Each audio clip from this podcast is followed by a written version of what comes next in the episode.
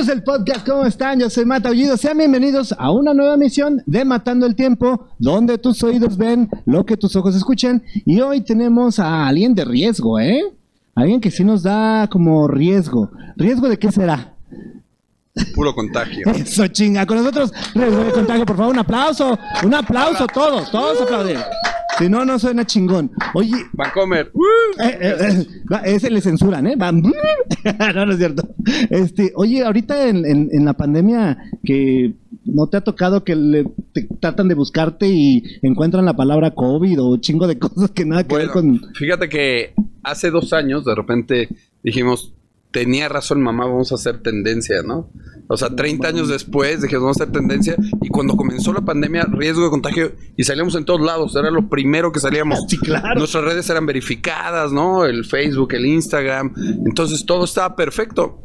Pero eso llevó a que nos volviéramos eh, centro de ataque y entonces no- de repente tres veces nos la hackearon, de repente primero unos chinos y se pusieron a vender tenis, ¿no? Ajá, ahí en la página de Facebook y, y curioso porque le metían hasta lana, ¿no? Pero pues ya por sí con lo que tenía, el impacto que tenía eh, directo, ¿no? De poner riesgo de contagio salía. Entonces tenía tenis, ya la recuperamos, ¿no? Y hasta de repente una de esas que nos tocó que nos la volaron unos, creo que eran chicos turcos No mames. o, o árabes. Eh, po- yo lo alcancé a ver el video y fíjate que nos tocó que vendían chicas, cabrón. No, ¿es en serio? Sí, sí, o sea, yo, yo vi el video, o sea, esto nadie lo contó, yo alcancé a ver el video, eh, yo era administrador de la página, Sí, uno de sí, los claro, administradores, claro, y entonces veo y digo, güey, ¿qué está sucediendo? ca-?" Y, y estaban, y así como de aparador, y pasaban las chicas y caminaban, No ¿no? es. Entonces, o sea... Como de película, Sí, sí, cual. o sea, no se entendía porque pues era en, en su escritura, pero dije, güey, pues esto está muy claro lo que están haciendo. Bueno, al dos, tres horas, güey, ya nos habían bajado la página, eh, eh, nos acusaban hasta de terrorismo, Facebook. O sea, yo al día de hoy no puedo abrir un Facebook desde mi casa, ni con mis celulares, ni mis, ni mi IP. La puedo abrir. Es más, ni con mi nombre real puedo abrir un Facebook. O sea, tuve que irme eh, ya después de dos VPN años, güey, a un café internet, abrí Ah, uno claro, y puse claro. Rafael Fernández, güey, y otra fecha de nacimiento porque le intentaba y le intentaba y no, o sea, el día de hoy van dos años que tenemos el Facebook caído y, siguen, según, bueno, yo mandé y entro a mi perfil y se sigue en revisión, ¿no? Sí, en revisión. Entonces, de repente, esa parte de que éramos tendencia y nos habíamos convertido en viral, pues nos tumbaron nuestras redes, nos quedamos sin redes a dos, tres días del primer lanzamiento el año pasado del consejo. En febrero no teníamos redes sociales. O sea, imagínate, ya todo programado y era febrero de 2021 y nosotros sin redes sociales porque nos habían tumbado todo. No, pues tuvimos que levantar unas y este, y entonces ya que las levantamos, eh, ahora pasa esto que dices, pone riesgo de contagio y, somos los últimos. Sí, miles O de sea, cosas antes. en Google, el, el te tienes que ir hasta la última página, güey, para que aparezcamos, ¿no? Te sale pues todo lo de COVID, todo lo de relacionado con vacunas, de contagios, ¿no? A nivel mundial. Entonces, ahora eh, nos cuesta mucho trabajo levantar las redes y más con todo esto del famoso algoritmo. Porque- que no te va a beneficiar No, nada, güey. o sea, por más que pongamos campañas publicitarias y todo, no le llega a la gente. Entonces hay que ser muy específica la gente que diga riesgo de contagio, banda de rock, congelada, canción, ¿no? Fum, y ya te manda algo. güey. Entonces, Wikipedia, ahora sí ya no tenemos Wikipedia, ¿no? La Wikipedia de, de plano no pudimos recuperar. Ahorita cualquier cosa que levantamos no nos deja Wikipedia. Entonces tenemos ahorita Facebook e Instagram eh, que no están verificados, ¿no? Porque no podemos verificar con ese nombre. Claro, Entonces, güey, no eh, es más, ni siquiera ya pu- que el registro del nombre, güey. ¿cómo tengo, eh, ¿sabes qué? Este, eh, ayer, antier, estaba pensando eso mismo. O sea, espero que no vayan a salir con una jalada, pero... No, bueno, pues si tú. Si Yo- tú sí, tengo desde hace 30 años el registro y todo, ¿no? No y cada 10 años lo vas Sí, sí, sí, actualizando. claro, claro, claro, claro. Entonces, eh, está muy próximo a que tenga que A renovarlo. cabrón. Entonces, no, espero que no va a ser problema en oye, ya no lo puedes ocupar. Y si no, lo seguimos ocupando y pues ya, que me demande el COVID, ¿no? La Secretaría de Salud, no sé quién chingas podría Sí, güey, está cabrón. Fíjate que el, eso, ¿no? Eh, nuestra web riesgodecontagio.com todavía la tenemos, Ajá. pero también no falta de que un día ya no la tiren y no la podemos recuperar, ¿no? O sea, Pero por ejemplo, en riesgo de contagio.com, los clics sí llueven a madres, güey. no, ¿no? No, o sea, eh, o sea, tú googleas y también la sale, bajaron. ajá, como que está, este, En- en- en la shadow ban. ajá, Ajá. Está, está por ahí en el limbo, güey, ¿no? Eh, entonces no aparece nada, pero nosotros sí nos, sí nos sale, güey. O sea, pero al principio sí. Sí, al principio, o sea, sí. los, no, no, los tengo- ads de esa madre. No, no, al principio de, de ser, güey. No, no, mi mamá tenía razón, güey, ¿no? A ser famosos, güey. Pero pues No manches. todo cambia de un día para otro. Ju- Justo ese tema, por ejemplo, estaba, bueno, eh, eh, eh, tú, tú, tú pasaste de una era súper de cassette, de vinil, de disco, este, y ahora cómo todo se mueve en las redes sociales, y peor tantito, ahora todo se mueve bajo una inmediatez. O sea, no- tenemos un TikTok que suapeas en menos de 10 segundos. Ujú. ¿Qué hace riesgo de contagio para seguirle dando a esa banda que suapea en menos de 10 segundos, cabrón? Fíjate que estamos tratando de, eh, pues de involucrarnos, de entender, porque nosotros, es, es muy cierto, o sea, nosotros como una banda de los 90 no existía esto, había que ir al chopo, caminar, llevar tus discos, Cambiarlos, cambiarlos, ¿no? O sea, cambiar por alguno ahí, oye, te cambio tu disco, dejarlos en consignación en algunos puestos, de repente alguien te lo compraba, ¿no? No teníamos cassettes porque aquella ocasión eh, nosotros lo autoproducimos y, y no nos alcanzó para los cassettes, puros CDs.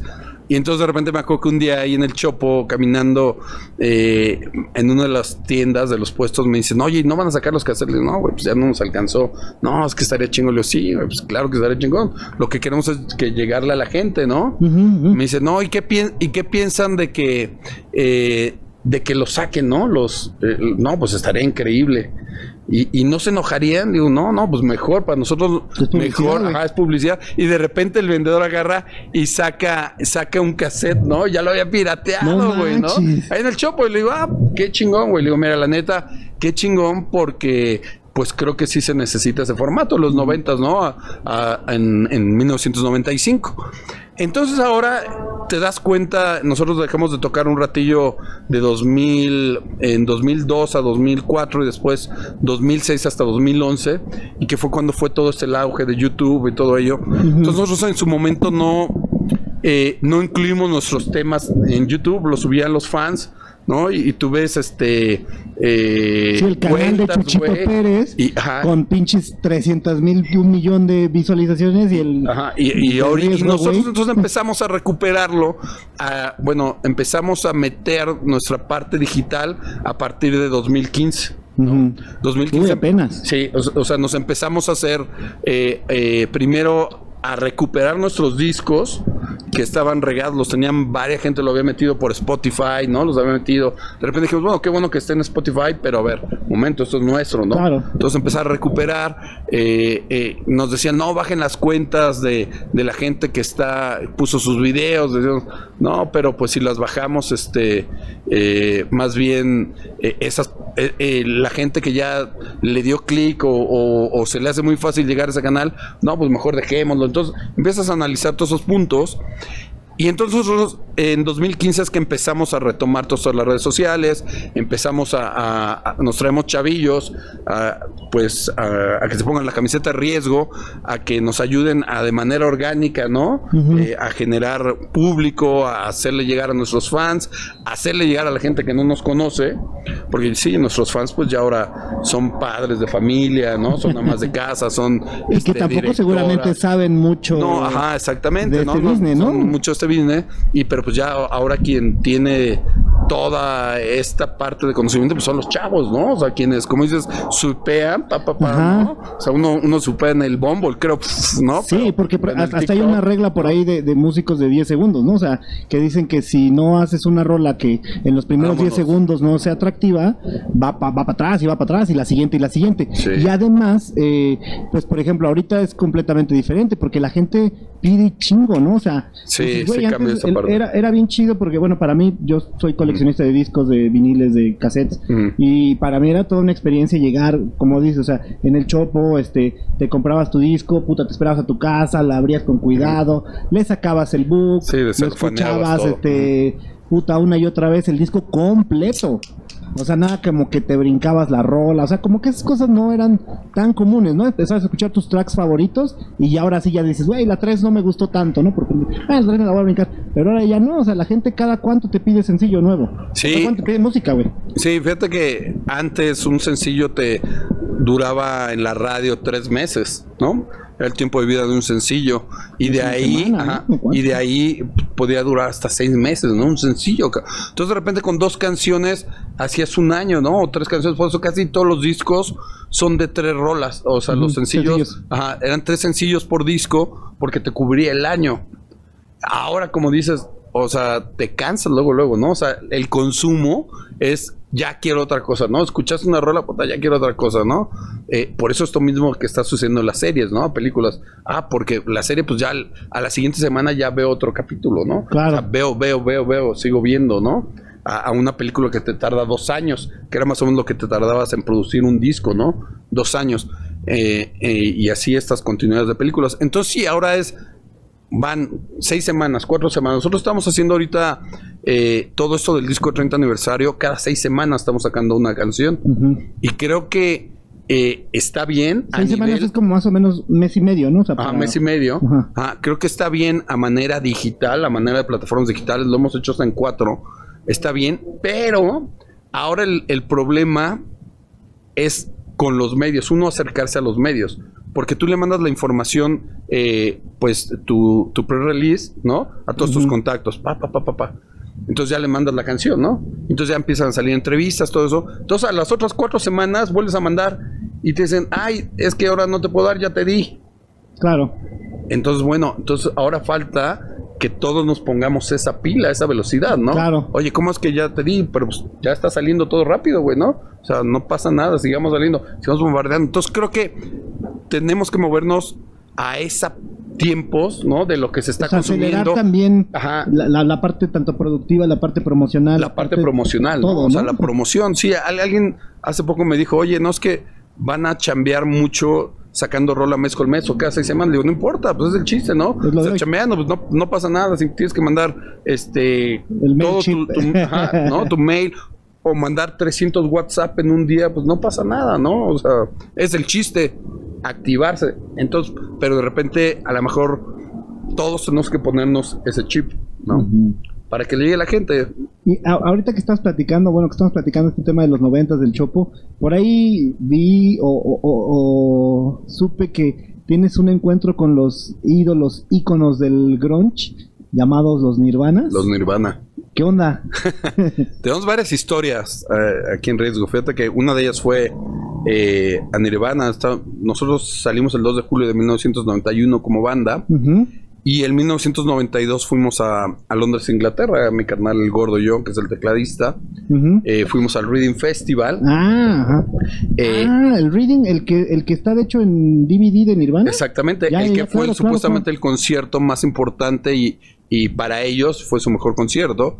Yo creo que esa vez se dio que era el, en el lugar indicado, en el momento, con la gente indicada, ¿no? Yo creo por eso fue que estalló y es eh, el, el que está en el DVD. En el. Entonces, eh, un día anterior íbamos por las calles y vemos a Chris Novoselic y a, a Mark Turner, el, el guitarrista de Mudhoney. Entonces los vemos y ya nos, posan- nos ponemos a platicar con ellos, ¿no?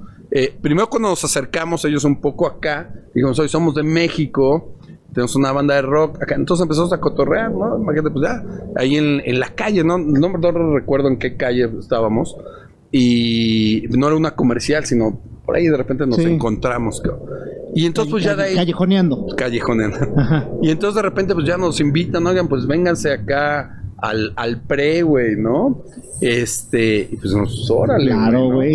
Y ahí estamos en el pre, ahí estamos cotorreando, echamos un palomazo, güey, ¿no? Carnal, y yo el otro día traíamos gafetes, güey, de backstage, VIP, güey. Qué chingón, No- nos movíamos donde queríamos, estábamos en, en la zona de los trucks ahí donde se visten, porque los camerinos ahí en todo el festival, pues son eh, estos eh, trucks, ¿no? Que ahí tiene cada banda. Y ahí estábamos cotorreando, ¿no? Y, y, y cagado, nos tocó ver, porque toda esa semana, y nosotros llevamos ahí una semana ahí, había el rumor de que Kurt Cobain no iba a tocar, que estaba enfermo, que no había como que se rumoraba, ¿no? Todo Tenía riesgo de contagio.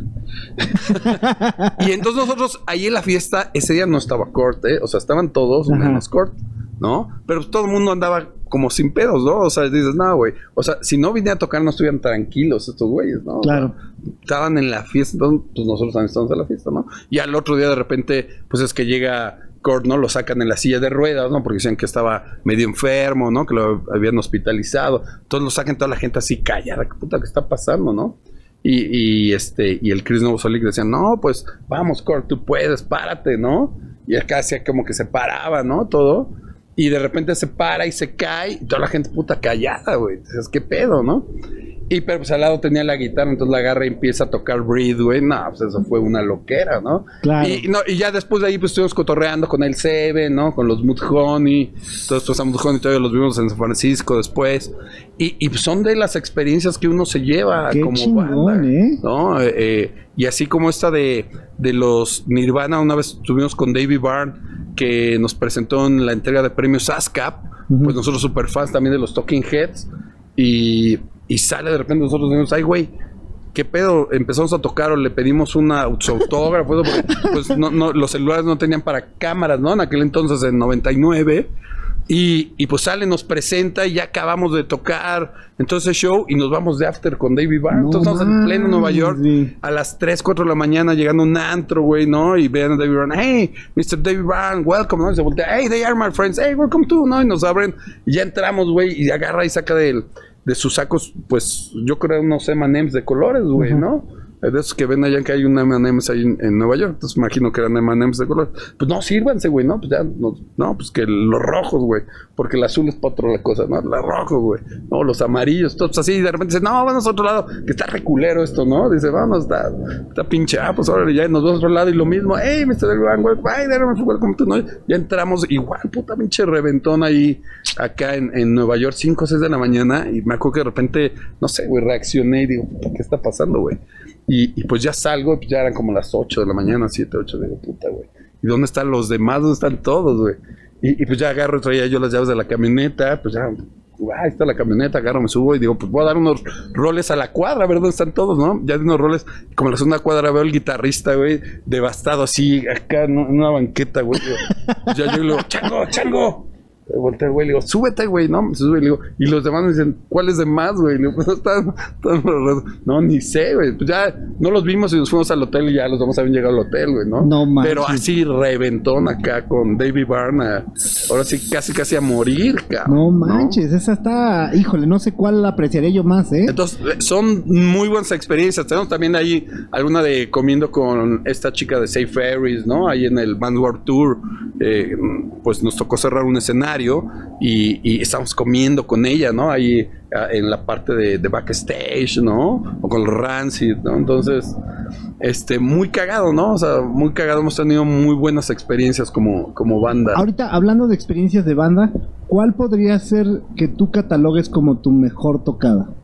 que digas, o sea, al final un, un, toquín estás de acuerdo que es una conexión energética con la gente, ¿no? O sea, que dices, güey, necesito conectar con toda esta banda, necesito embonar con todos, porque al final del día, pues yo transmito y expreso música y ellos tienen que sentirla, ¿no? Y hay, hay lugares en los que pues como que hay la banda medio apagadona, que generalmente pues un show siempre es bueno, pero ¿cuál ha sido el que tú digas, güey, no mames, aquí, puta, la reventamos y no porque fuera un lugar grandísimo, sino porque tú sentiste que era la tocada? Eh, me voy a decir tres, ¿no? Eh, yo creo que la primera, la número uno, fue en Rock al Parque en Colombia en 2000, en Bogotá. Curioso porque nosotros habíamos hecho mucho Estados Unidos, se nos abrieron las puertas muy fácil para Norteamérica y nunca habíamos hecho el sur. Eh, nos llevaron a Colombia porque nos vio el manager de Pelados una gira con ellos ahí en el Watcha Tour en, Estados Unidos. Dice, oye, ustedes tienen que estar en, en Rock al Parque. Le digo, güey, nos encantaría, por favor. Y él agarra, hace una llamada y me dice, no, los voy a ir a ver en Nueva York. Cuando tocamos en Nueva York, viene el güey de Rock al Parque y los ve. Entonces ya llegamos en, el Tour del Watcha a, Nueva York, nos ve y dice, güey, los espero en octubre, ta, ta, ta, ta. ¿No? Entonces, dijimos, órale, va. Pero, o sea, yo sabía que habíamos hecho eh, todo esto así de que entregábamos los discos en el Chopo, los llevábamos. Habíamos hecho una eh, ejercicio igual para Estados Unidos, eh, que mandábamos nuestros discos. Eh, bueno, es más, hicimos una edición especial con los sencillos del Demasiado Peluche del Domingo Familiar y lo empezamos a mandar a las eh, estaciones de radio de las universidades, a la Radio College que se llamaban en los 90, que era donde sonaba Nirvana, que era donde sonaban los Pixies, donde sonaba Mudhoney, Song Youth, todas esas bandas que no tenían en ese momen- momento un espacio en la, En en la la radio radio, comercial. comercial, ¿no? En la- eh, ya después entraron a K-Rock y todo ello, ¿no? Sí. Pero en ese momento, los 90, no. Era a través de las universidades, los Pixies tomaban la radio. Entonces yo dije, oye, vamos a hacer lo mismo, vamos a mandar nuestros discos. Entonces eso fue que hicimos en Estados Unidos y todo eso, mandar esos discos, funcionó y se abrieron las puertas para allá. Entonces para hacia el sur no sabíamos qué onda, o sea, nos habían invitado, pero no sabíamos qué onda. Entonces pues ya llegamos allá a Colombia y este, el día que nos tocó en el parque eh, Simón Bolívar, pues había 75 mil personas, ¿no? Ah, cabrón. En ese momento era con la mayor cantidad de gente que íbamos a tocar. cabrón, ¿no? Habíamos tocado con 20, 25, ¿no? Aquí en, en Refinería, en el primer Vive Latino, eh, pero 75 mil, o sea, nosotros nunca los habíamos visto enfrente de nuestro show, ¿no? Entonces, este, pues ya hay un buen de bandas, ¿no? Hay un buen. Lo único que hicimos de prensa antes que a nosotros nos constó fue hicimos el programa de Much Music un día antes. Llegamos, tocamos unas rolillas ahí. Fue lo único que hicimos nosotros de prensa y, de promoción, ¿no? Eh, entonces, había estado todo el día cantidad de bandas, ¿no? Entonces, previo a nosotros estaba tocando este esta banda chilena que se llama eh, a ver si alguien recuerda una banda chilena de los 90 Banda importante chilena de los Lucibel 90. Ah, Lucibel. Lucibel, ajá. Lucibel, seguíamos nosotros, después tocaba el grupo de Juanes que se llamaba, eran, eh, este, bueno, el, el de Juanes que tenía una banda como de metal y Ujú. cerraba terciopelados, ¿no? Ese día. Entonces, pues ya estaban todas las bandas y, y la gente pues brincaba, algunos les chiflaba, todo. Entonces está tocando Lucibel y como que yo veía a la gente ya impaciente, cabrón. Yo dije, chino, pues ya han de querer que lleguen a, a la banda de los aterciopelados, ¿no? Eh, y, y pues ya la gente empezó a chiflar, a gritar. Entonces de repente el promotor dice, listos, listos, porque Lucibel ya, ya termina pronto, ¿no? No, yo me acuerdo ese día haber ido al baño 20 veces por lo menos, ¿no? Del nervio, a tirar el nervio, ¿no? Que uno va y... A y tirar el regresa. miedo, güey. Y otra vez, sí, exactamente. No, güey. Neto, neto. O sea, nunca de los nunca, ¿no? Me ha pasado tanto. Y entonces, pues ya estamos ahí listos. Dicen, les toca, cabrón, ¿no? Digo, madre, ¿no? Pues empezó a subir, nos presionamos y ahora le a subir, ¿no? Eh, Las calientas del escenario. Entonces, este, eh, nos presionamos y entonces empiezan a anunciar, ¿no? Eh, no, la siguiente banda y empiezan desde México, ¿no? Y la gente empieza así como, "Eh", así como el grito de, eh, puto, así empieza la gente. Y este, desde México, riesgo de contagio. Entonces, dicen riesgo de contagio, ¡eh! ¿no? Tal que dijo, güey, qué pedo, güey. No, entonces ya al escuchar que la gente grita, güey, no, pues ya está subiendo las pinches escaleras acá. No, entonces, pues ya estamos acá arriba y le digo, ¿qué onda, cabrones? Colombia, a brincar, ¿no? Entonces, y nos arrancamos con, me acuerdo, una canción medio ponquetera que se llama Mimo Mucho Mamá. No, no, toda la gente, los 70 mil pelados, 75, así, pa, pa, pa. Decíamos, güey, ¿qué está pasando? Nosotros, pues, como pez en el agua, ¿no? Claro. O sea, lo que sabíamos hacer ya nos En dejamos ese ir. momento, Sí, sí, el, ner- el nervito que teníamos, no, ya. No, me acuerdo que ya eh, traíamos un show preparado que nos habían dicho, oye, tocan ustedes 40 minutos, traemos nuestro show exacto, ¿no? Onda, sí, más o menos vive latino que súper medido. Y entonces me acuerdo que decían, no, no, tóquense otra, ¿no? Los promotores, tóquense otra. Ah, pues ahora le echamos otra, ¿no? Y de repente, no, una más. No, no, ya que se queda así la gente con las ganas, güey.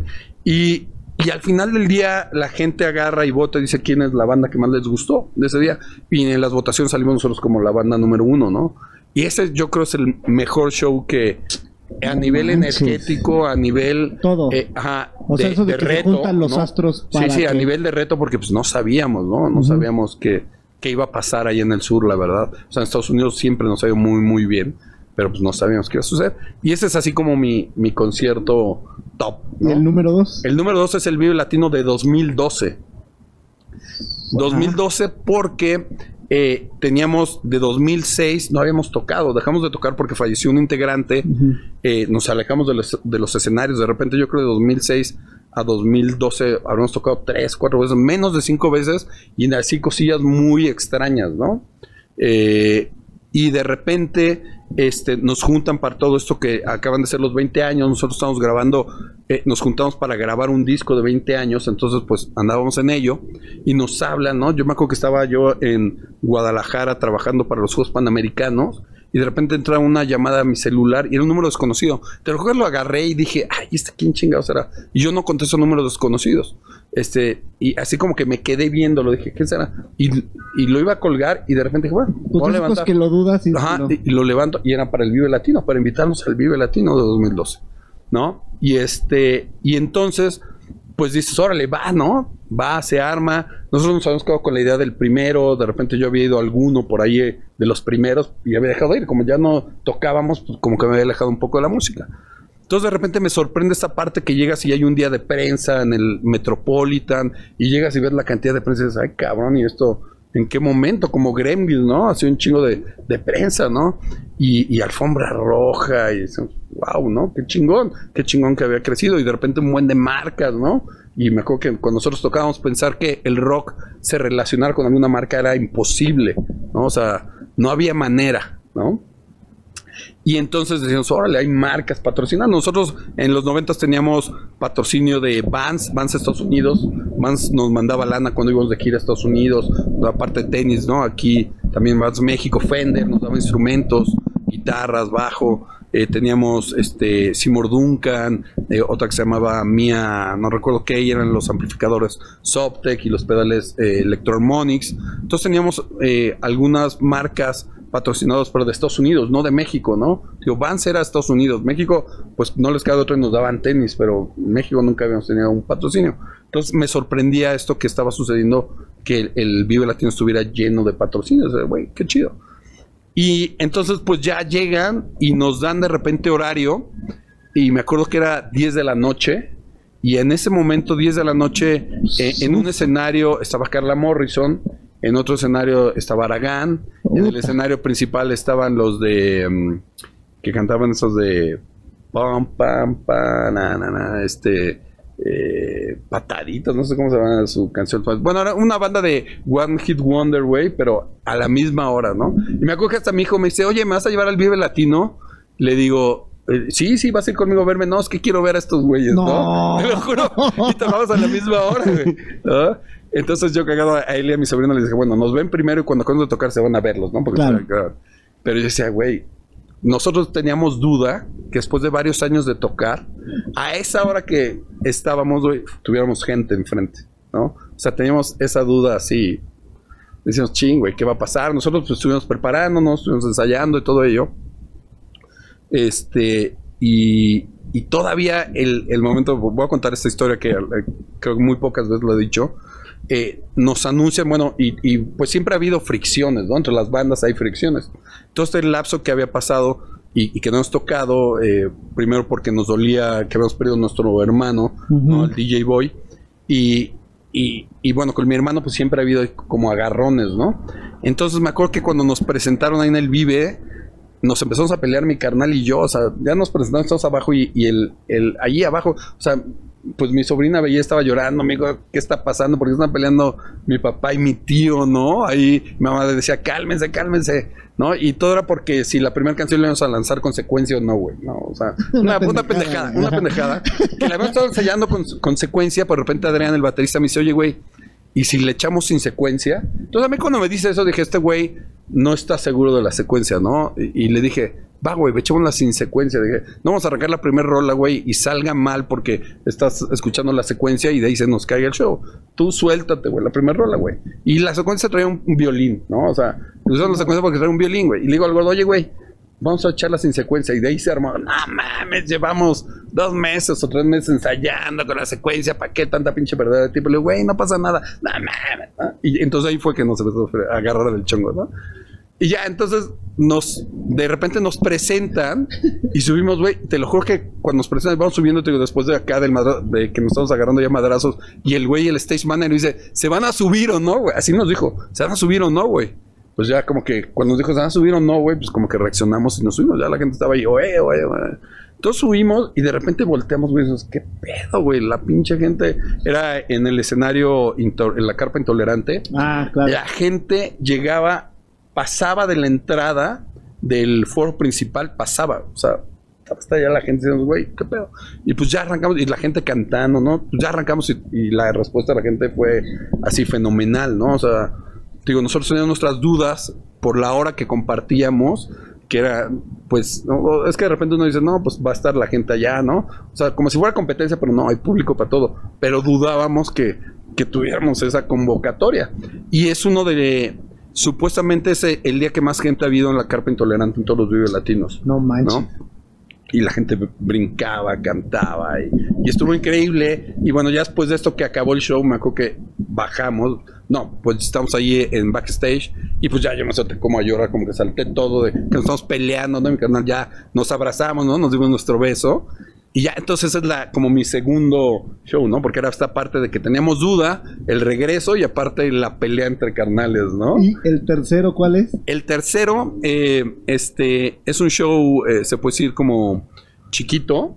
Es, eh, eh bueno, no chiquito, es ahí en la, eh, fue en, en, en, Canadá, fue igual, era, era 1998, era la, el Festival República se llamaba era la primera vez que salíamos de gira, ¿no? Y, nos tocó ir a Canadá, íbamos representando a México, el, gobierno canadiense había solicitado a, las disqueras, ¿no? Que mandaran sus opciones y ellos iban a escoger quién iba a representar a México.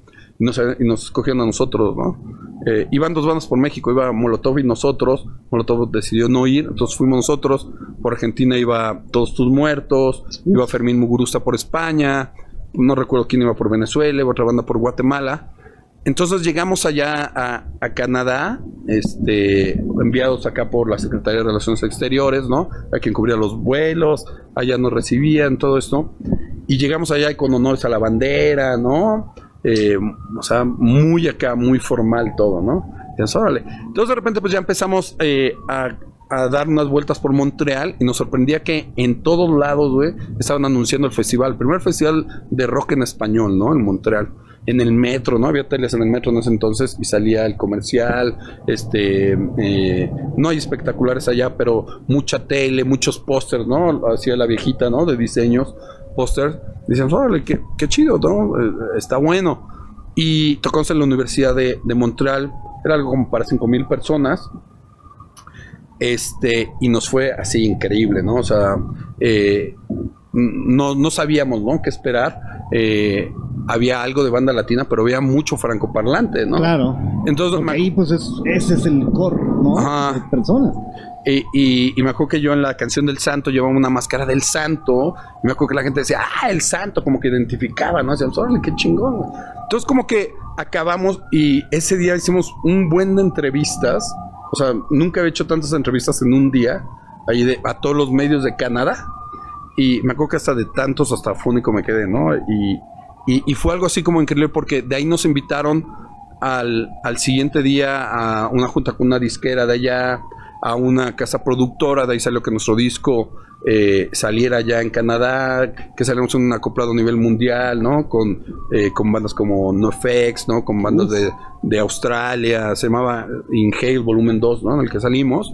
Y de ahí la productora nos invitó a quedarnos una semana y tocar en el Vanguard Tour de, de Montreal, ¿no? Ahí en ante 25 mil personas, que ya fue más grande y me acuerdo ese día nos tocó cerrar el escenario 3, el 4 los de Rocket Rock, nosotros el 3, Safe Ferris el 2 y Badrolillo en el 1, ¿no? Y, y, y, entonces eso lo que generó ese, ese toque en, en Canadá fue lo que, lo que me gusta mucho porque allá nos abrió las puertas. De ahí en diciembre fuimos a Estados Unidos por primera vez. Llegamos acá a México y, y los periódicos, ah, este, la, primera banda mexicana que va a Canadá y contagia a Canadá, ¿no? Y nos convertimos en la primera banda en tocar en un Bass Warp Tour eh, cantando en español. ¿No? Entonces fue ese festival del República lo que generó, ¿no? O sea, en sí, pues toda esa semanita que estuvimos o 10 días ahí en, en, Canadá, pero pues ese primer toquín generó muchas cosas hacia nosotros, hacia Norteamérica. Como, banda y como todo, ¿no? O sea, personalmente como banda y demás. También, también por ahí eh, vi que le querías cantar al Papa.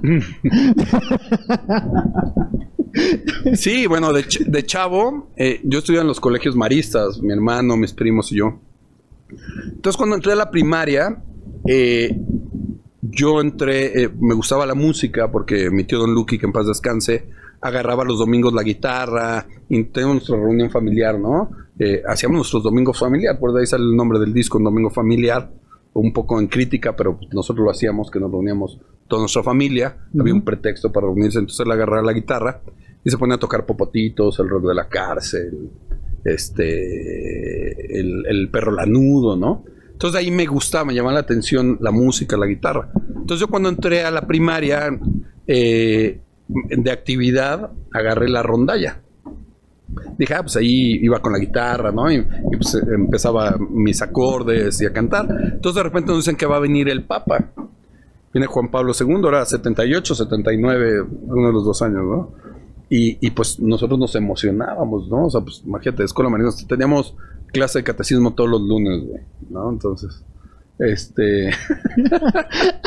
Imagínense, así era, así eran las escuelas. Era escuela de puro hombre, ¿no? Así eran las escuelas en los setentas. Este. Entonces, pues yo estaba emocionado, dije, güey, le voy a cantar al Papa, güey, a su santidad, ¿no? Entonces iba a los ensayos, todo. Eh, y, y, de repente grabamos el disco previo a que viniera. Eh, fue un solo estudio y está yo con la guitarra y mi voz, ¿no? Bueno, la voz de todos los niños. Y, y cuando viene el Papa, entonces no sé por qué deciden hacer una selección. Eh, íbamos nosotros y el Colegio Miguel Ángel, que era de chicas, y entonces no íbamos todos. Entonces empezó a hacer corto. Entonces, semana tras semana hacía un corto. Y en el último día, o sea, el último ensayo previo, que me cortan a mí. No, man. No, pues entonces me dolió así, como que mi corazón se rompió. No, güey, no. Y entró el débil ahí. Sí, no, no, pues yo dije, güey, qué pedo, ¿no? Si yo estaba preparado para esto, quería cantarle al Papa, güey. Entonces de repente uno entiende las cosas, por qué suceden mucho tiempo después, ¿no? En ese momento, pues no, o sea, yo estaba triste, ¿no? Mi mamá pues como que me echó la mano, ahí habló conmigo y todo ello. Y, entonces yo de repente lo que sucede es, ah, sí, no le voy a cantar al Papa, pues ahora me voy a buscar la música del diablo.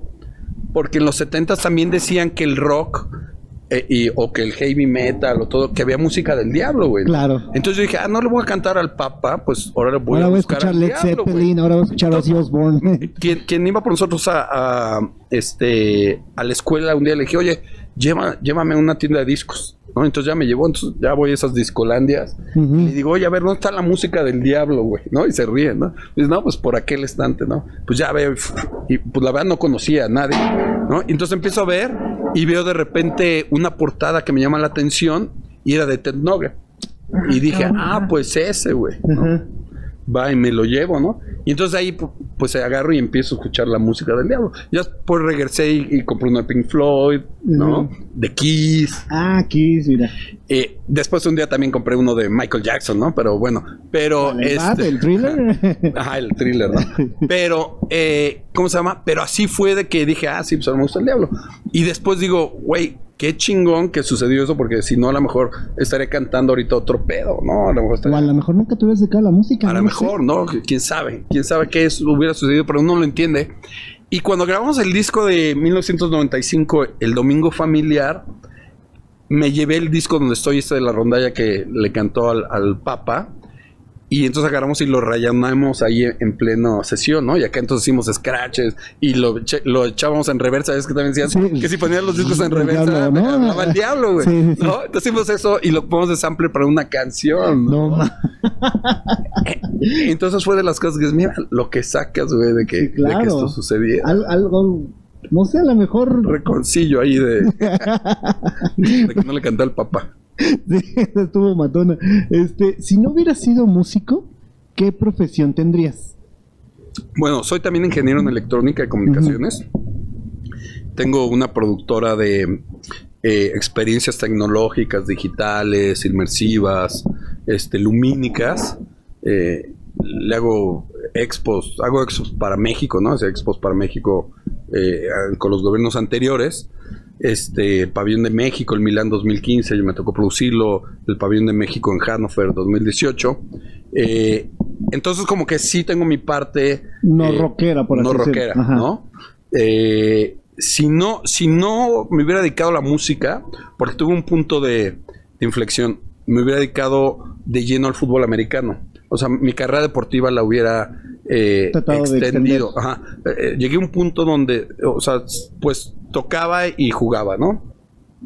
Llegó un punto en la prepa que, que tuviste que eh, tomar una tuve que tomar una decisión porque me llegaron ofrecimientos de becas para irme a Monterrey, para irme a Puebla, para irme al Estado de México.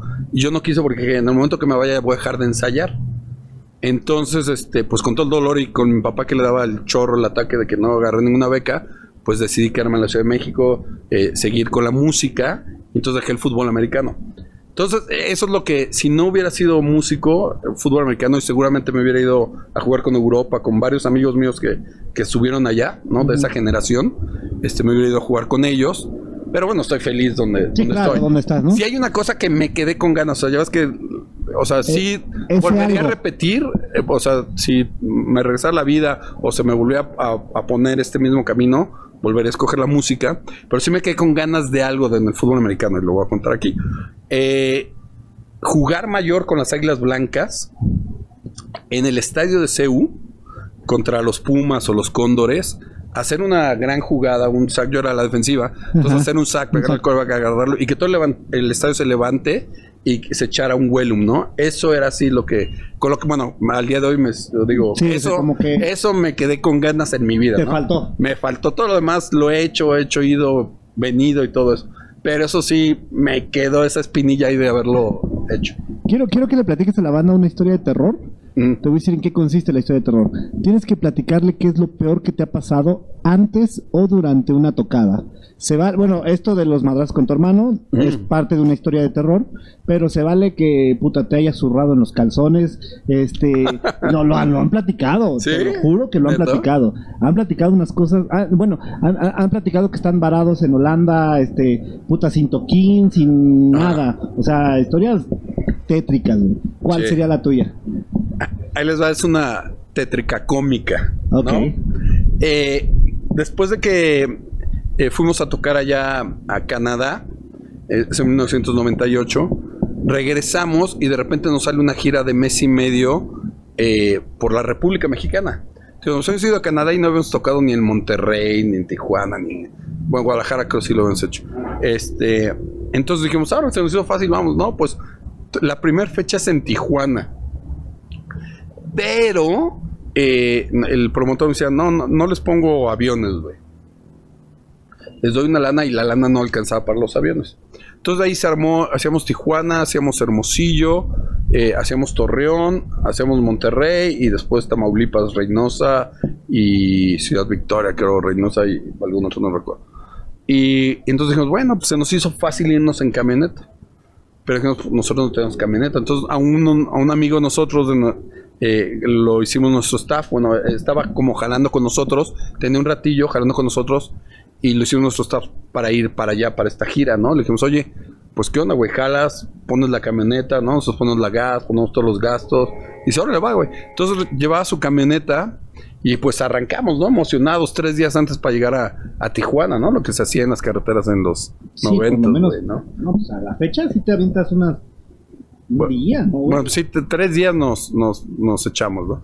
Entonces, pues ya empieza la camioneta y, y ya partimos, ¿no? emocionados desde ahí, desde Coyoacán, salimos ya hacia el norte y vamos, pasamos Querétaro, pasamos este Guadalajara y vamos camino hacia Tepic y de repente eh, este, dijimos, no, pues, eh, pues ahorita una gas debe estar abierta acá, ¿no?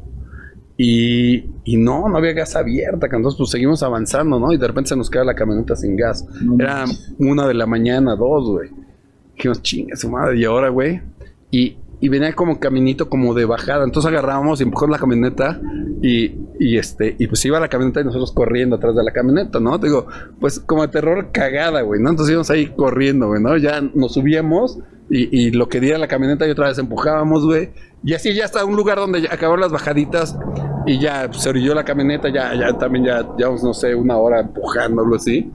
Y ya se va alguien este, pidiendo aventón para que lo lleven a una gasolinera y lo regresen, ¿no? De aventón. Entonces esa fue así como la primera, güey. ¿no? Entonces pues ya de repente seguimos, seguimos avanzando y, y llegamos al lado de Sonora eh, y entonces vamos a cruzar Sonoita, güey. ¿No? Este, que es el, el punto más caliente de México. Y al mero mediodía, güey. No, no. Entonces, pues vamos cruzando, güey. Te lo juro, el que iba de baterista, que era el Mike, o sea, estaba lelo, güey. O sea, le había dado ya el sol, yo creo, un golpe de calor. sí, no reaccionaba, güey, ¿no? Y venía en la camioneta y no reaccionaba. Así estaba como el con la lengua de fuera, güey. No, y decíamos, Mike, Mike, ¿qué pedo, güey? Mike. No, pues ni reaccionaba, ¿no? Le cacheteábamos de nada, güey. Y, y, y, bueno, estás en el desierto, entonces que, ay, voy a encontrar un Oxxo, ¿no? Creo ni Oxxo había en aquel entonces, una tiendita para unas aguas, ¿no? O sea, nosotros pues como que eh, nosotros nos aventuramos y no pensamos, oye, vamos a llevarnos unas aguas ya para todo el camino, o, nos sacamos las aguas y volvemos a comprar, o sea, nosotros pues chavos 20, güey, nos valía madre del mundo, güey, ¿no? Entonces pues ya pasó la escena esa, güey, ¿no?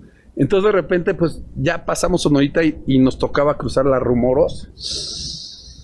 Y a la Rumorosa sí se descompuso la camioneta, ¿no? Llegó y tuvimos que orillarnos y este y, nos orillamos y, y, a, dormir la noche ahí, ¿no? No manches. A esperar que pasara alguien, algún mecánico o alguien que eh, pues le llamara a alguien que nos auxiliara, güey, ¿no? Entonces ya pasamos la noche ahí en la camioneta ahí en, en la rumorosa y afortunadamente no nos, no nos sucedió nada. Llegamos a Tijuana, güey, Tijuana todo chingón, y ya después de ahí empezamos a bajar y todo chingón, ¿no? Terminamos la gira, o sea, muy bien. Y eso nos llevó a que eh, cuando hicimos los Estados Unidos, que salió un disco acoplado allá, el de puro chocolate, con el Domingo Familiar, el demasiado peluche, eh, este, decir, oye, pues vámonos allá, ¿no? Si la disquera quiere que estemos allá tres meses, hagámoslo. Y con las tocadas que, que tuvimos en California, compramos una camioneta, ¿no? Una camioneta pues, un poco más chingona. Compramos la camioneta y ya nos embarcamos a hacer las, las tocadas de, de California, Las Vegas, nos regresamos y nos fuimos para Texas. Y ya que íbamos para Texas, de repente eh, estamos cargando gas, se nos ponchó una llanta y llegamos así con la llanta ponchada, veníamos muy mugrosos, la verdad, ¿no? O sea, del, del camino llevamos dos, tres días este, de, de California a Texas y, que la camioneta pues había, se había ponchado la llanta o había fallado un poco del motor, ¿no? Entonces, bueno, súper mugrosos, güey. No habíamos parado en, en hotel, nos hemos dormido en la carretera o sí, en, los Rosaria, ¿no? Que allá. Entonces llegamos a esta eh, eh, gasolinera en Texas, eh, no recuerdo la ciudad, pero es ante, camino hacia Dallas. Y entonces está un coche que se nos queda viendo, ¿no? El señor, un señor ya grande, ¿no? Se nos quedaba, se nos queda viendo, güey. Y entonces de repente se nos acerca y saca su placa. Dice, no, pues soy undercover. ¿Me ah, chingón. Y dice, ¿dónde traen la droga? Ah, chinga. Te lo juro, así ¿dónde traen la droga? Dices, ¿cuál droga, no? No, no, no se hagan, ahí traen droga. Y mejor que me digan ahora porque le voy a llamar a migración. Y se va a poner feo esto, güey. ¿no? Entonces, ah, chingados, ¿cómo que se va a poner feo? Pues no, no hemos hecho nada, no estamos cargando, no hacemos nada. Entonces, pues de repente nos pone contra la pared, güey, del, del, este, de la tiendita que hay en la gasolinera. El baterista y el, y el DJ estaban en la, entraron a la tiendita, güey. Pero fíjate, fue algo curioso ahorita que se me pasó contar. El DJ no tenía visa. Nosotros tocamos primero en, en Nogales y de ahí un chavo, güey, un fan, le dio su, eh, su visa. Me acuerdo que nosotros lo depilábamos las cejas para que se medio pareciera. Entonces pasó con la visa de este chavo, güey. ¿No? Entonces, pues traemos un güey ilegal, güey. Y al baterista, güey, mejor el pinche Adrián, güey, es que ese día la cagó el güey. Cuando pasamos por tierra de Nogales, güey, este, le pusieron last entry. El güey traía guaraches, traía la manta larga. Yo creo que el güey no se había bañado y lo ven y le dicen, ¿a dónde vas? No, pues voy, voy, voy a tocar. ¿Cuánto tiempo va a estar? No, pues tres meses. Dicen, ay, cabrón. O sea, dicen, oye, güey, vamos a decir que nada más vamos a tocar acá enfrente, güey, ¿no? No, no, pues tres meses, ah, cabrón, tres meses. ¿Y con qué vas a vivir? ¿Dónde vas a vivir? ¿No? ¿Dónde estás? Entonces le empiezan a hacer preguntas, güey, pues, que no puede contestar, ¿no? Este, ¿cuánto dinero traes, güey? ¿No? pues, bueno. Entonces agarran y le ponen en su, en su pasaporte, en la visa le ponen last entry, güey. Y le habían dado una semana para que estuviera, güey. Entonces estábamos ahí y ya había pasado la semana a este güey y, al otro indocumentado. Entonces yo dije, puta, güey, si viene esta la migra, güey, ya valimos madre, cabrón. No, de menos estos dos güeyes los van a regresar y nos van a quitar nuestros documentos a nosotros por traer indocumentados, güey. Entonces, y nos tenían la pared, ¿no? no put your right hand here, put your left hand here, ¿no? Y abre las patas, güey, ¿no? Y acá nos cateaba y todo eso, güey. De repente llega otro, otro, ya una patrulla, güey, con los perros, los K9, güey, ¿no?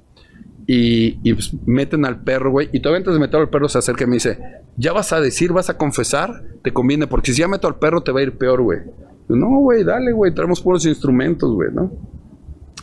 Y pues sueltan al perro, güey, ya se mete ahí en la camioneta y encontró calzones cagados, yo creo, güey, ¿no? Zurrados, como decía. Ropa sucia de dos, tres días, güey. Pero nada más, güey, ¿no? No encontró nada más. Entonces baja el perro y, y no lo pasan, güey, ¿no? Pues andábamos limpios, güey, ¿no?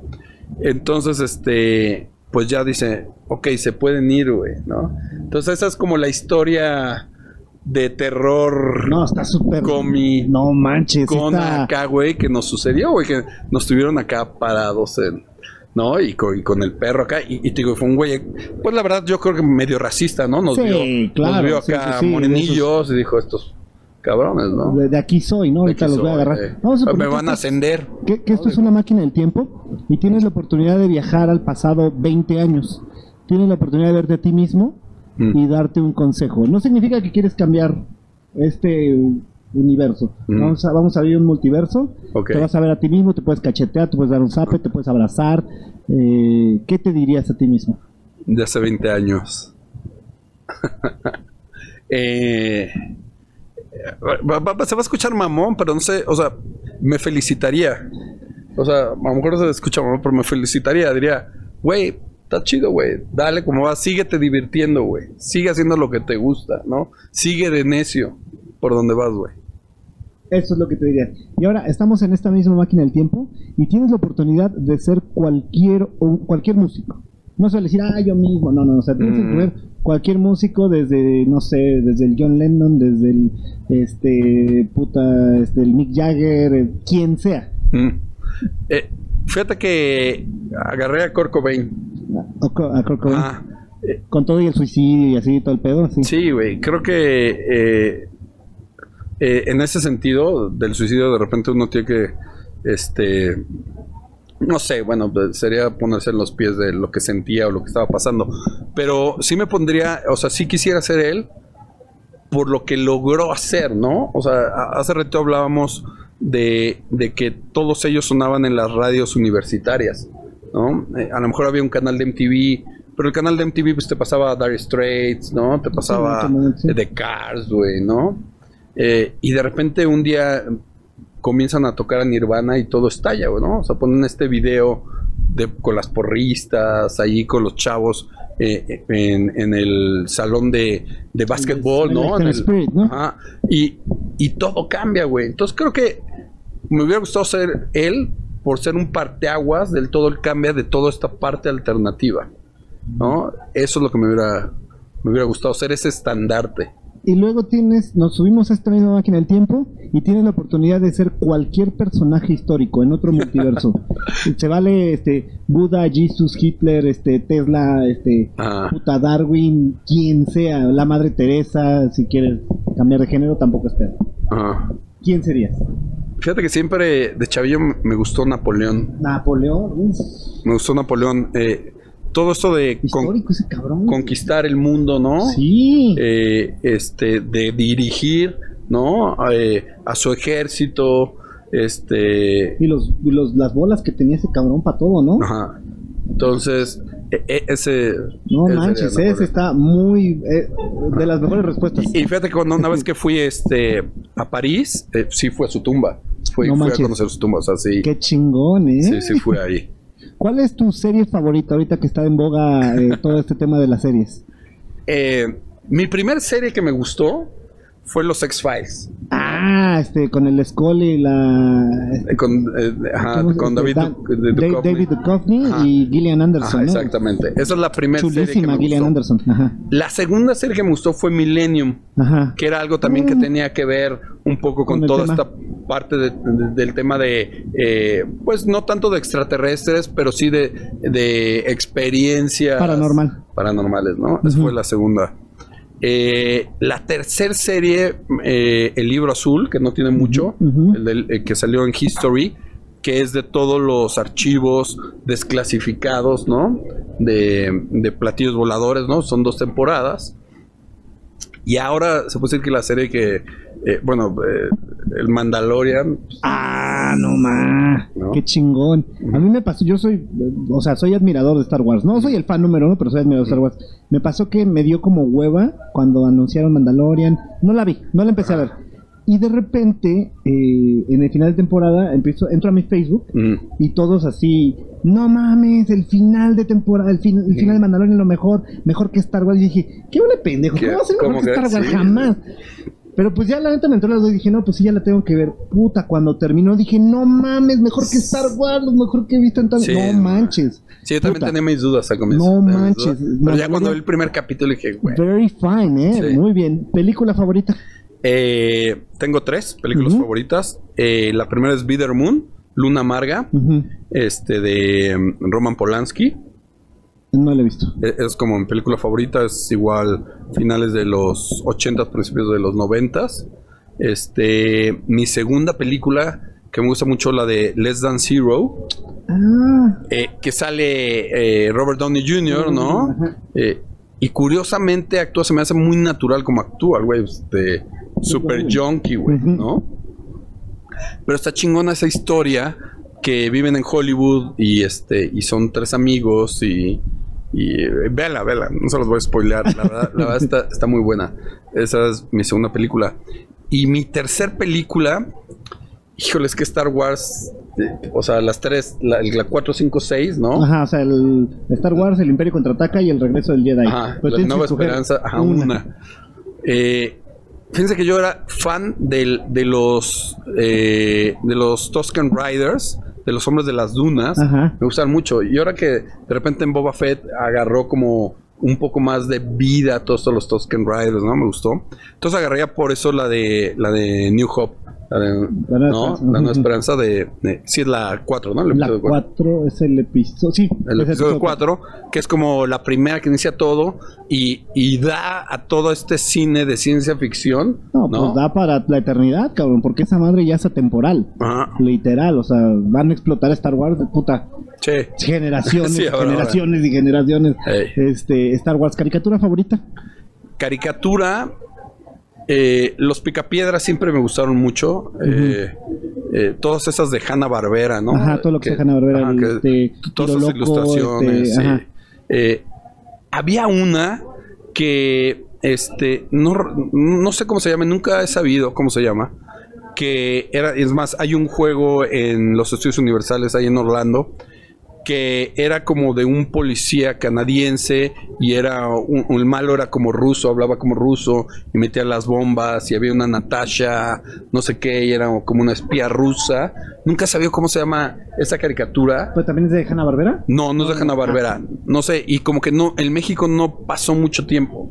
Entonces, en el momento que lo vi, me identifiqué con ellos, pero nunca supe más. Digo, y cuando voy a Orlando, me encanta es el, el juego de los troncos, este de ahí en Ajá. Orlando, y, y es referente a esa caricatura, pero ni así cuando voy ni sé cómo se llama la pinche caricatura. ¿no? O sea, en, en inglés sí, pero cómo se llama en México, como la llamaban, ¿no? Sepa. Y, y ahí viene Cascarrabias, también me gustaba. Ah, esa es buena, sí, Ajá. sí, sí. O sea, es que en general, aparte de Hanna Barbera, tuvo muchísimo. ¿Te acuerdas de un albumcito verde donde venían eh, un álbum era era así como rectangular de estampitas Ah. y ahí venían así como todas las pinches caricaturas de la de la Hanna Barbera, este, buenísimo, No, buenísimo. no, no me tocó, pero ha estado chingón. Sí, sí, Todo- sí. Estaba, o sea, increíble sus ilustraciones, ¿no? Sus personajes siempre, o sea, había de todo tipo de personajes, ¿no? Y aparte, inocentes no tan inocentes, ¿no? No, de repente sacaban unas puntadas este, ahí extrañiñas. Este, ¿Algún mensaje que le quieras mandar a la banda?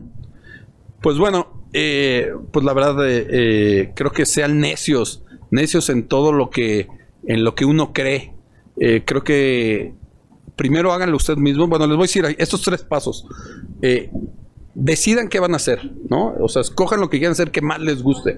Ya que lo escogieron, sean necios en lo que hacen. O sea, necios en el sentido, toquen las puertas que tengan que tocar, no se cansen de hacerlo, o sea, estén convencidos de que lo estén haciendo y después sean autocríticos con ustedes mismos, con esto que están haciendo, si realmente están haciendo el esfuerzo que deben de hacer para llevarlo al lugar donde lo quieren colocar, ¿no? Entonces, esas tres cosas en cualquier ámbito, échenlo a andar y, y les va a funcionar.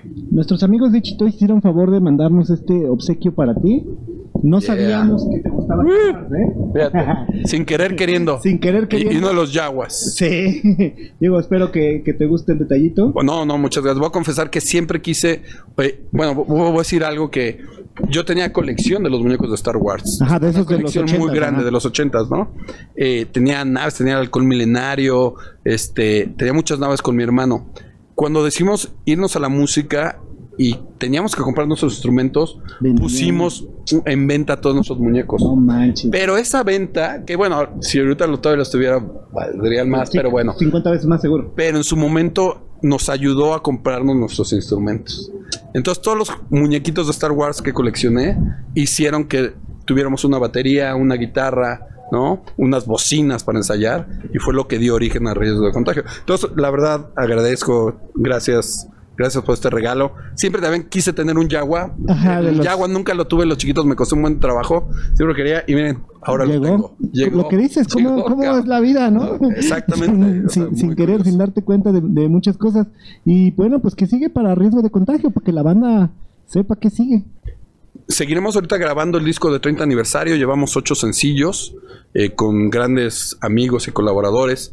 Eh, vamos a terminar de sacar estas 30. Yo creo que nos vamos a extender hasta 33 canciones.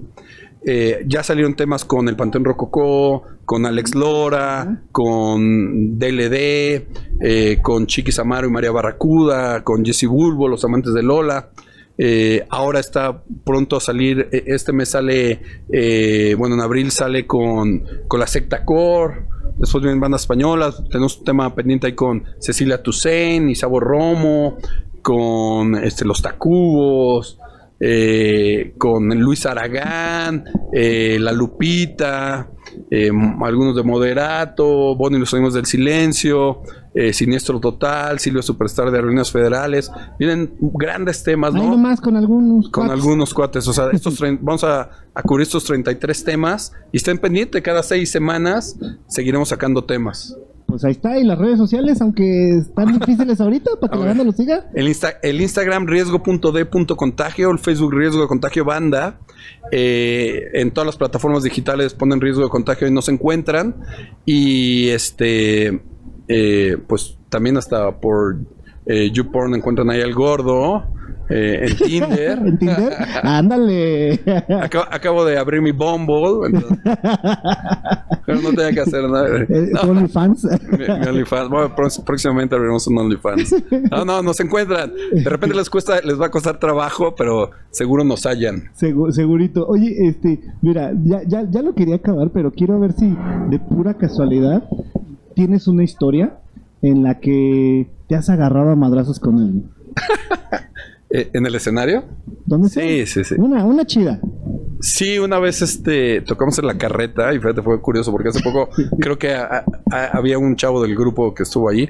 Fue en los 95, 97, ahora sí, 90 entre 95 y 97. Tocamos en la carreta, íbamos nosotros a la, el- la banda headliner. Y como siempre, los lugares aquí en México hay problemas para el soundcheck y todo ello. Pero no, no había sido cosa nosotros. Todos nos extendimos en el soundcheck, ¿no? Y, y cuando acabó el soundcheck ya no les dio tiempo a esta banda de hacer soundcheck. Entonces estaban enojados, que la chingada, que no sé qué. Entonces cuando ellos a regresar seguían los problemas y les dije, le dije a la organizadora, dije, oye, ¿qué tal que nosotros tocamos primero, que ya hicimos soundcheck y después ya se suben ellos, ¿no? No pasa nada. Y, y, y- y, pues como que la organizadora, este, no, que ellos, que porque se va a ir la gente, bla, bla, bla. Entonces, pues ya se suben a tocar estos chavillos y de repente cuando están tocando empiezan a hablar de nosotros, empiezan a decir, ay, y es que yo, yo no me siento estrella.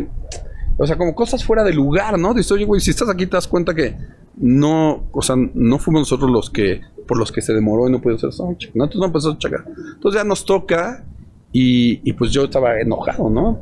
Y les digo, a ver, los quise poner en su lugar, ¿no? Y les digo, y, y en primera, le digo, ustedes ni siquiera tienen bueno esto, ¿no? Y que me bajo los pantalones, güey. Pues imagínate, sus novias, puta, se les cayó la baba, güey. ¿no? Entonces, este, no, pues, pues imagínate, bajo los, le digo, ustedes ni siquiera tienen bueno esto. Y, y- pues ya, ¿no? Entonces seguimos tocando, güey. Entonces ya cuando estamos recogiendo las cosas, no sé, subió y llega otro güey y dice otra tarugada. No, pues me lo agarré a golpes, güey. No mames. No, no, pobre güey, ya pedía paz, ¿no?